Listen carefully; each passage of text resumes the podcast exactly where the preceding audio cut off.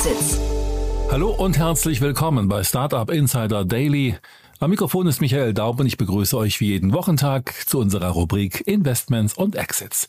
In dieser Rubrik ordnen für euch Experten aus der deutschen VC-Szene hörenswerte Investments und Übernahmen aus der Startup-Landschaft ein, damit ihr immer auf dem Laufenden bleibt. Welche Trends sind aktuell in der Startup-Szene zu erkennen oder warum hat dieser Investor genau dort investiert? Solche und ähnliche Fragen ordnen unsere Experten hier ein. In diesem Sinne ordnet heute Matthias Ockenfels, General Partner bei Speed Invest, die folgenden zwei Themen ein. Das Berliner Startup Everstores erhält eine Seed-Finanzierungsrunde von 18 Millionen Euro. Ein US-amerikanischer Anbieter von Ladeinfrastruktur für EVs namens Loop sammelt in einer Finanzierungsrunde 60 Millionen US-Dollar ein. Das wären die Themen für heute und jetzt geht es gleich los mit dem Gespräch zwischen Matthias und Jan.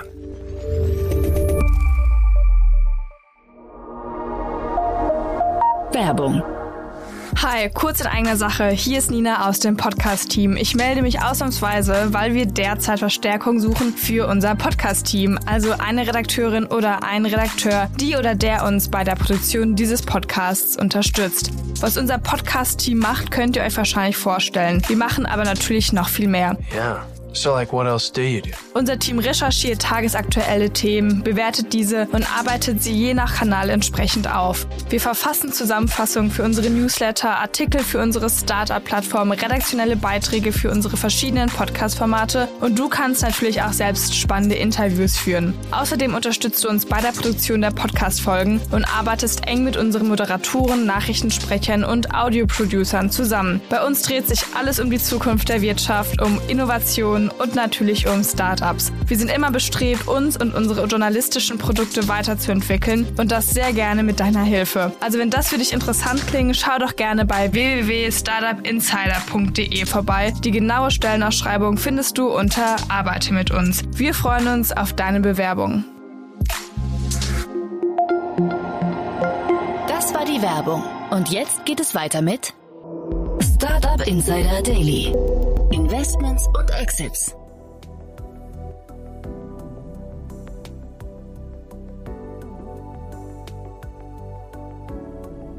Ja, sehr schön. Nach längerer Zeit mal wieder Matthias Ockenfels hier von Speed Investor. Matthias. Ja, hallo, freut mich. Ja, freue mich sehr, dass wir wieder sprechen, auch wenn ich sagen muss, du bist wirklich gut vertreten gewesen. Äh, schönen Gruß an der Stelle nochmal an Philipp und Max aus deinem Team. Die haben das äh, ganz großartig gemacht. Danke sehr, ja, freut mich zu hören. Ja, und ähm, du hast tolle Themen mitgebracht, aber ich würde sagen, bevor wir loslegen, ein paar Sätze zu euch wieder, ne? Ja, sehr gerne. Äh, hallo nochmal an alle, ich bin Matthias, bin schon eine Weile mit dabei, aber war jetzt auch eine Weile raus, ähm, komme äh, von Speed Invest. Äh, wir sind ein äh, Seed Investor mit Fokus auf Europa, schon über zehn Jahre alt, mit Offices in London, Paris, Berlin, München und Wien haben sechs äh, dedizierte Fokusteams äh, rund um die Themen Marketplaces, Fintech, Industrial Tech, SaaS, äh, Health und Deep Tech. Ähm, und bieten außerdem auch operativen Support unseren Companies an über unser Plattform Plus Team.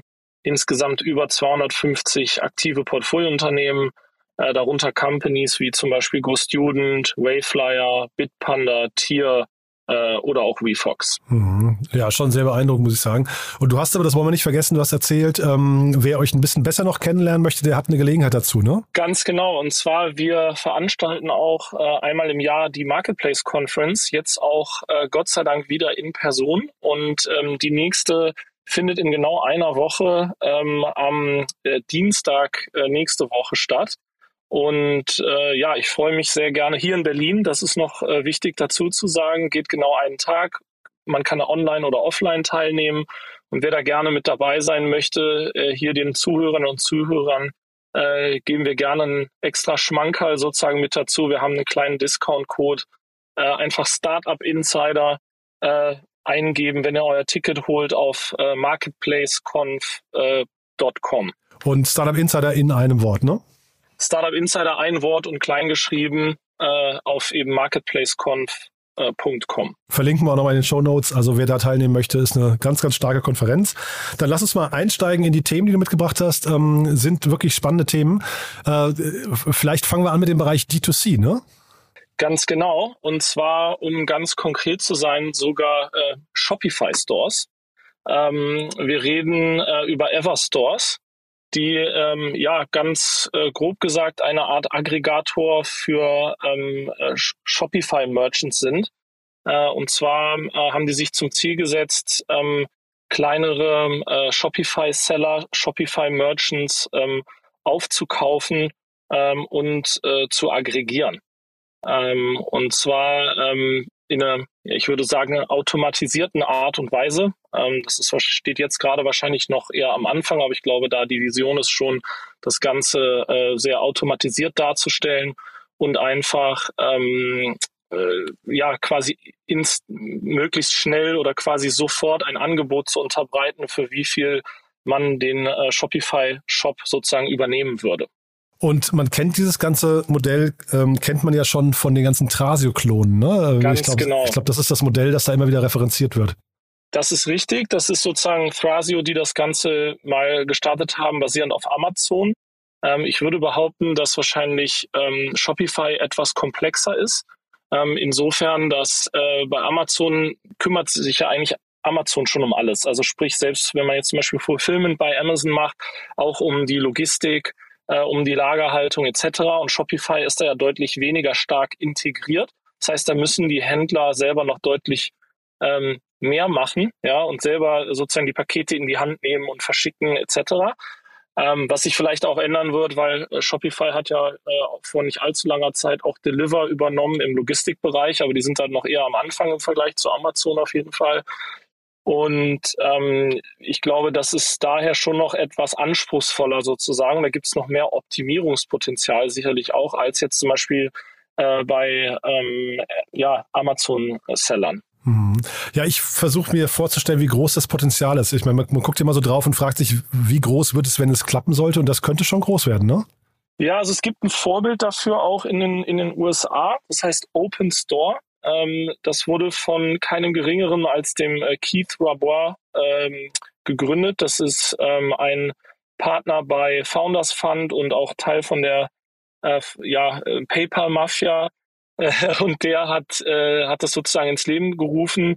Ähm, eben Open Store in den USA und die sind auch super schnell auf, ich glaube, eine 750 Millionen Bewertung gewachsen, haben dann, ich glaube, zuletzt äh, sieben, äh, 75 Millionen Euro eingesammelt, auch von äh, ich glaube General Catalyst und Kosla Ventures, wo er vorher war, äh, die sind da auch mit drin. Ich glaube, innerhalb von acht Monaten äh, oder so sind die auf diese Bewertung an, angewachsen. Das war aber auch noch alles ähm, zum Ende letzten Jahres, also mitten in dem, äh, im Sturm sozusagen natürlich, hat er voll mitgenommen.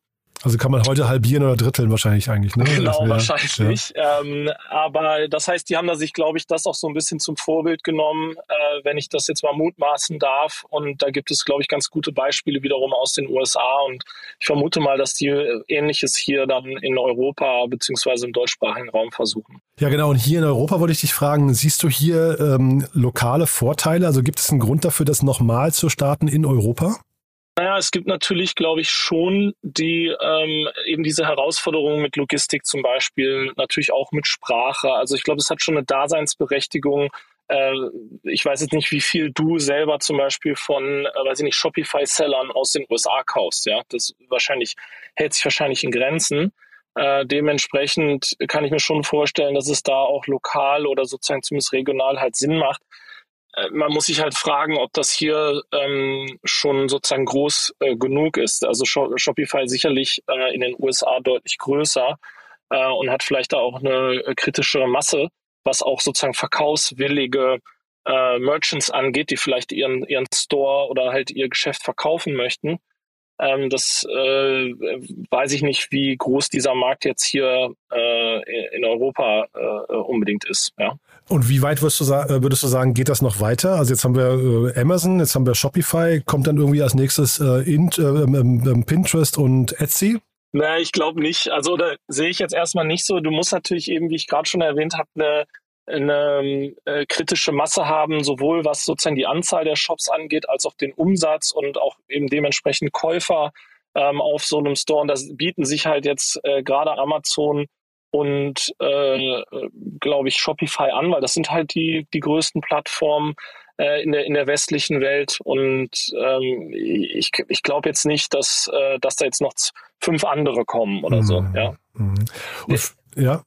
Vielleicht noch dazu äh, auch noch, äh, was damit sicherlich auch noch im, im Zusammenhang steht, ist ja auch, dass das oft äh, stark wieder mal äh, fremdkapitalfinanzierte Modelle sind.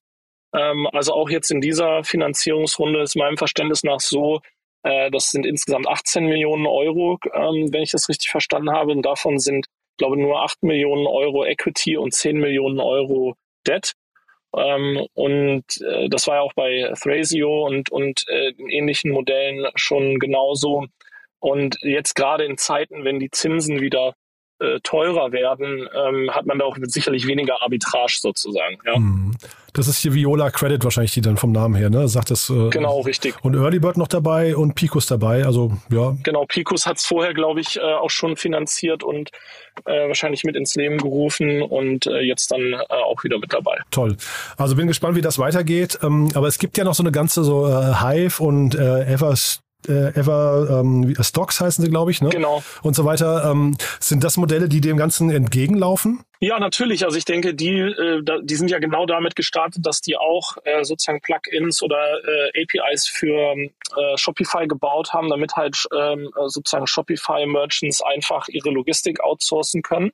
Äh, darauf äh, haben ja viele von diesen eben äh, Logistik-Companies, wir sind ja selber auch bei Bird äh, investiert, Stimmt, die ja. mhm. Ähnliches machen ähm, und die damit sehr stark gewachsen sind. Und genau deswegen hat ja zum Beispiel auch ähm, äh, Shopify Deliver gekauft. Ja, das wird und äh, das hat natürlich da auch zu einem jetzt erst recht mit Covid zu einem gewissen Boom gesorgt äh, an, an Shopify-Sellern. Da sind sicherlich auch einige dabei, die zu einem, äh, die fangen ja erst an, die zu kaufen, wenn die etwas mehr als eine Million Umsatz machen und auch schon irgendwie so zwölf Monate ähm, überhaupt Umsatz generieren.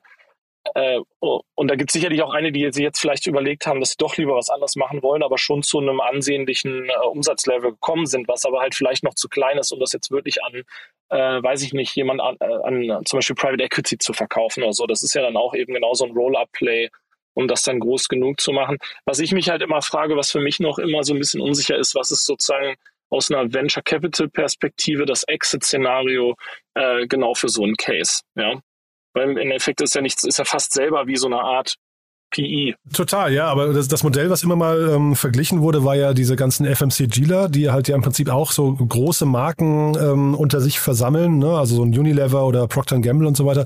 Und wenn man das mit, mit so einem Vergleich, ähm, wenn man so einen Vergleich her, heranzieht, das macht schon Sinn, glaube ich. Ne? Ähm, ob das jetzt das spannendste Modell ist, weiß ich nicht, aber vielleicht brauchst dann auch was kein gibt's halt für Multiples drauf, was sind das dann für Bewertungen und so weiter. Aber klar, das wird sicherlich einer der Aspekte sein, ja. Mhm. Ich finde eher die, die, wichtige Frage, kriegen die wirklich diese Marken, die sie kaufen oder diese, diese Produkte nochmal gehebelt? Also ist das, wird es tatsächlich unter ihrer äh, Führung dann effizienter und größer und so weiter und so fort? Und kriegt man das auch skaliert über verschiedenste Produ Produktkategorien? Ne? Daran muss man natürlich glauben, das werden die auch selber glauben, das ist wahrscheinlich auch genau der Pitch. Ähm, ich würde es, ich glaube im Fall von Shopify, wie ich, wie ich eingangs schon erwähnt hatte, ist es wahrscheinlich sogar noch ähm, leichter, da wirklich was zu hebeln, weil ich glaube, da sind, das ist noch deutlich ähm, sozusagen manueller von den Prozessen her und, und äh, als jetzt zum Beispiel bei Amazon. Da gibt es, glaube ich, dann auch gar nicht mehr so viel zu optimieren am Ende des Tages, ne? weil Amazon das alles schon macht und die sind verdammt gut da drin. Ja, ja, spannende These. Du hast ein zweites Thema noch mitgebracht. Ähm, da, das ist so ein Markt, glaube ich, der wird, glaube ich, von allen Seiten gerade beackert, ne? Genau, ich fand es äh, genau deswegen auch spannend, weil ich glaube jetzt gerade, sag ich mal, wo das Geld jetzt vielleicht nicht mehr ganz so locker sitzt, äh, gerade dann Themen zu sehen, die vielleicht doch noch ähm, Geld anziehen. Ähm, und einer davon ist halt eben so Richtung Climate Tech, worüber wir jetzt genau sprechen. Und dann aber, was mich dann wiederum äh, erstaunt hat zum gewissen Grad, ist halt schon, wir sprechen hier über Hardware. Ja, und ähm, das finde ich halt ganz spannend. Äh, worum geht's? Es geht um äh, Loop ähm, und äh, im Prinzip bauen die und verkaufen die äh, Ladesäulen oder Ladestationen für äh, elektronische Fahrzeuge. Ja, ähm, also ein bisschen so ähnlich wie ähm, der Supercharger von, von Tesla. Ähm, und äh, bauen halt eine Ladeinfrastruktur für äh, Elektrofahrzeuge oder ein Ladenetzwerk am Ende des Tages. Und Hardware klingt aber auch gleichzeitig schon sehr kostenintensiv, ne? Das ist genau der Punkt. Deswegen äh, fand ich es auch spannend, weil es nochmal wieder in so Zeiten, wo auch die Zinsen höher werden, das Geld nicht mehr ganz so locker sitzt, dann in solche sehr ähm, kapitalintensiven Modelle, die es dann schaffen, halt äh, Investment anzuziehen, finde ich dann sehr spannend. Ist natürlich ein Bereich, der jetzt äh, absolut en vogue ist und, und boomt. Äh, äh, gerade in, in Zeiten von, von äh, steigenden Energiepreisen, Energieknappheit und Energiewende. Ähm, ich glaube, ähm, das ist natürlich ein absoluter Trend, auf den die hier äh, spielen und einzahlen. Und ähm, auch da wieder, was interessant ist, wir reden hier von einer 60 Millionen Dollar Runde. Äh, die Company kommt aus den USA. Die Runde wurde angeführt von äh, Fifth Wall. Das ist ein äh, bekannter PropTech-Investor, recht, äh, recht groß ähm, und äh, noch komplementiert durch Agility äh, Ventures. Das ist ein eigentlich ein Corporate VC von, von Agility, einem, einem ist ein Supply Chain Unternehmen, recht großes aus den, aus den USA. Und äh, auch da wurde, war, ist wieder ähm, Debt äh, im Spiel gewesen. Ja? Ähm, äh, und zwar nehme ich an, dass das hier auch genau für die äh, wahrscheinlich Vorfinanzierung von der, äh, von der Hardware verwendet wird. Mhm. Also ich glaube, das ist ein typischer Dead Case, ne? Wenn, wenn du ja. mich jetzt fragen würdest. Aber ähm, ich mir ist da kannst du natürlich als Investor was, was wahrscheinlich ähm, plausibler zu antworten. Mir ist nicht ganz klar, ähm, an welcher Stelle dieser, diese Schlacht jetzt hier geschlagen wird. Also wo, wie wird die entschieden? Ich fand's, äh, was ich spannend fand hier an dem Modell und worauf die setzen, ist ja, dass sie sagen, das ist eigentlich, äh, und deswegen ist da auch ein PropTech-Investor drin, ist es so ein bisschen ein, ein PropTech-Play insofern, weil man braucht die Flächen für die ähm, Charger. Ähm, und um so ein Charger-Netzwerk aufzubauen und auch diese Infrastruktur vorzufinanzieren und quasi auch dann ein Netzwerk aufzubauen, was jetzt einem aktuellen Tankstellennetzwerk sozusagen ebenbürtig ist, muss ja massives Investment äh, vorausgehen. Und wenn man das sozusagen umlegen kann, nämlich zum Beispiel auf ähm, Hausbesitzer und so weiter, äh, äh, ist es, glaube ich, deutlich einfacher zu stemmen, als wenn die jetzt selber das ganze Geld dafür einsammeln müssten. Und äh, was sie sich da halt ausgedacht haben, das finde ich jetzt wiederum aus der Sicht von einem Marketplace-Investor wie uns halt sehr spannend, ist, äh, dass sie es halt ermöglichen, wiederum dann über ihre App und über Technologie, dass Leute halt ihre eigenen Ladesäulen ähm, äh, sozusagen an andere verleihen können und vermieten können. Also sprich, ich kann meinen Nachbarn zum Beispiel auch da tanken lassen und der bezahlt dann aber selber. Oder ich kann auch wild fremde Leute äh, wenn ich möchte, zum Beispiel an meiner Loop-Ladesäule äh, tanken lassen und die zahlen dann aber einfach dafür. Und so kann man halt wie so eine Art ähm, geteiltes Netzwerk halt aufbauen und ich kann mir das sozusagen noch wieder ein bisschen querfinanzieren, als jetzt vielleicht ähm, äh, Hauseigentümer oder jemand, der sich halt so eine Ladesäule aufstellt, und äh, das fand, fand ich halt ganz spannend, so vom Konzept her da drin. Ja. Sind denn Hardware-Startups, also die sich in so einem Markt bewegen, in der Lage, schnell genug zu skalieren? Weil jetzt nehmen wir mal NPAL als Beispiel. Ja. Ähm, also die wachsen, glaube ich, die haben, glaube ich, das Ziel bis 2030 eine Million äh, Häuser auszustatten, wenn ich mich jetzt richtig erinnere. Und das sind jetzt nicht, also es ist beeindruckend, aber es sind jetzt nicht die krassen Kurven, ne, die man da hinbekommt. Also in, ja? in Europa sind die natürlich auch alle teilweise, äh, werden die alle auch bezuschusst. Ja? Mhm. Ähm, ich weiß jetzt nicht genau, wie sich das in den USA verhält, um ehrlich zu sein, bei mhm.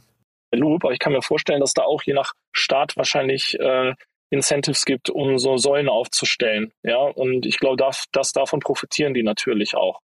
Ähm, aber klar, das ist natürlich eine andere Kurve, ähm, als wenn man sich jetzt so ein reines, sozusagen digitales äh, Consumer-Startup oder so anschaut. Ähm, aber ich glaube, die, darin ist ja auch ein massiver Wert, so ein Netzwerk aufzubauen und das dann zu haben, wenn man derjenige ist, der dann zum Beispiel ein flächendeckendes Ladenetzwerk hat.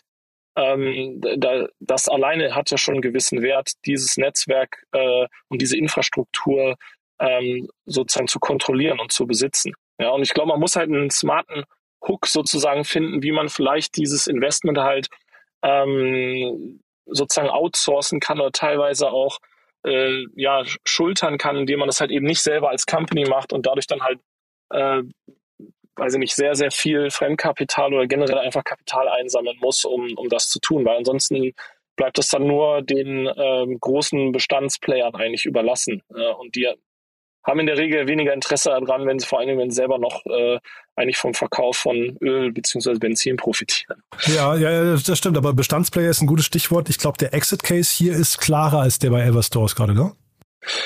Ja, genau. Also ich glaube, das sind zum einen gibt es natürlich einige äh, eben Bestandsplayer in dem Bereich, sei es jetzt die selber schon in dem Markt drin sind oder die halt gerade aus der äh, aus der Ölindustrie sozusagen kommen und und sich halt erneuern wollen, ähm, als auch natürlich äh, selber. Ich glaube, sowas kann. Wir werden bis ich glaube in den USA äh, auch 2030 keine äh, ähm, regulären äh, Autos und Motoren mehr verkauft werden. Und äh, dementsprechend äh, ist das natürlich ein massiv, massiver Markt, einfach riesig. Mhm. Ja. Also gut, das, das stimmt natürlich. Ne? Der Markt hat Rückenwind. Dann hast du gerade gesagt, es gibt Fördermittel wahrscheinlich noch, die da, da reinfließen. Das ist natürlich nochmal ein spannender Hebel, wahrscheinlich auch für jeden Investor. Ne?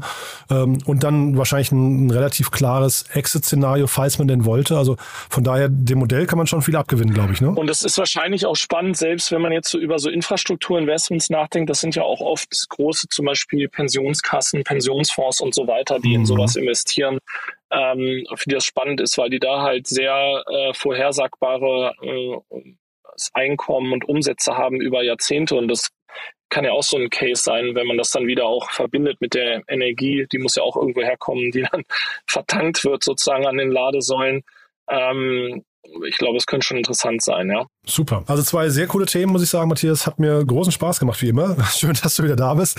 Ja. Mir auch. Und äh, ja, du dann, äh, haben wir was vergessen zu den beiden Themen? Nein, ich glaube, das, das wäre es erstmal soweit. Und ja, ich bin selber auch gespannt, wo da dann die, die Reise hingeht und wann wir vielleicht auch sowas wie Loop hier äh, dann mal in, äh, in Deutschland oder in, in Europa sehen. Ja, wollte ich gerade fragen, wäre das ein Thema für euch? Ja, so Loop äh, verkauft, glaube ich, auch weltweit schon. Äh, ich gehe davon aus, dass die hauptsächlich in den USA oder da am größten sind und da geht es ja auch um eine gewisse Dichte an, an äh, Ladesäulen, die man erreichen muss. Aber ähm, Nehme ich mal vom Themenkomplex her, ja? Ja, absolut. Ja, cool. Absolut. Und wer darf sich noch bei dir melden? Was würdest du sagen? Was sind so die Themen, wo es gerade am meisten kribbelt? Also sicherlich im, im, im Climate und erweiterten Climate Tech Bereich ist sicherlich was, glaube ich, wo auch jetzt gerade auch in, sag ich mal, schwierigen Zeiten aber Geld vorhanden ist und große Aufmerksamkeit drauf ist, ja. Super. Und dann, wie gesagt, wir verlinken eure Konferenz Startup Insider als Code. Äh, nicht vergessen, aber auch das schreiben wir nochmal die Show Notes rein. Matthias hat großen Super, Spaß vielen gemacht. Dank. Ja? Mir auch. Cool. Bis zum nächsten Mal, ja? Bis bald. Ciao. Startup Insider Daily, Investments und Exits. Der tägliche Dialog mit Experten aus der VC-Szene. Das waren die Einordnungen von Matthias Ockenfels, General Partner bei Speed Invest, zu den Finanzierungsrunden von Everstore und Loop im Gespräch mit Jan Thomas. Das war's fürs Erste mit Investments und Exits.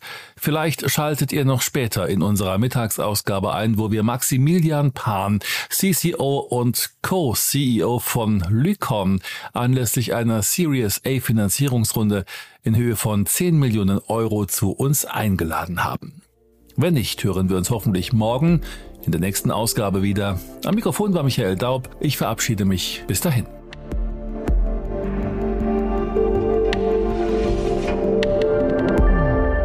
Das war Startup Insider Daily, der tägliche Podcast der deutschen Startup-Szene. Falls dir der Podcast gefallen hat, gib uns doch bitte 5 Sterne bei Apple Podcast und hinterlasse eine kurze Rezension. Damit hilfst du uns, diesen Podcast bekannter zu machen. Und natürlich freuen wir uns, wenn du deinen Freunden, Bekannten und Kollegen von diesem Podcast erzählst. Abonniere Startup Insider Daily noch heute auf Spotify, Apple Podcast oder Amazon Music oder in deiner Lieblings-Audio-App.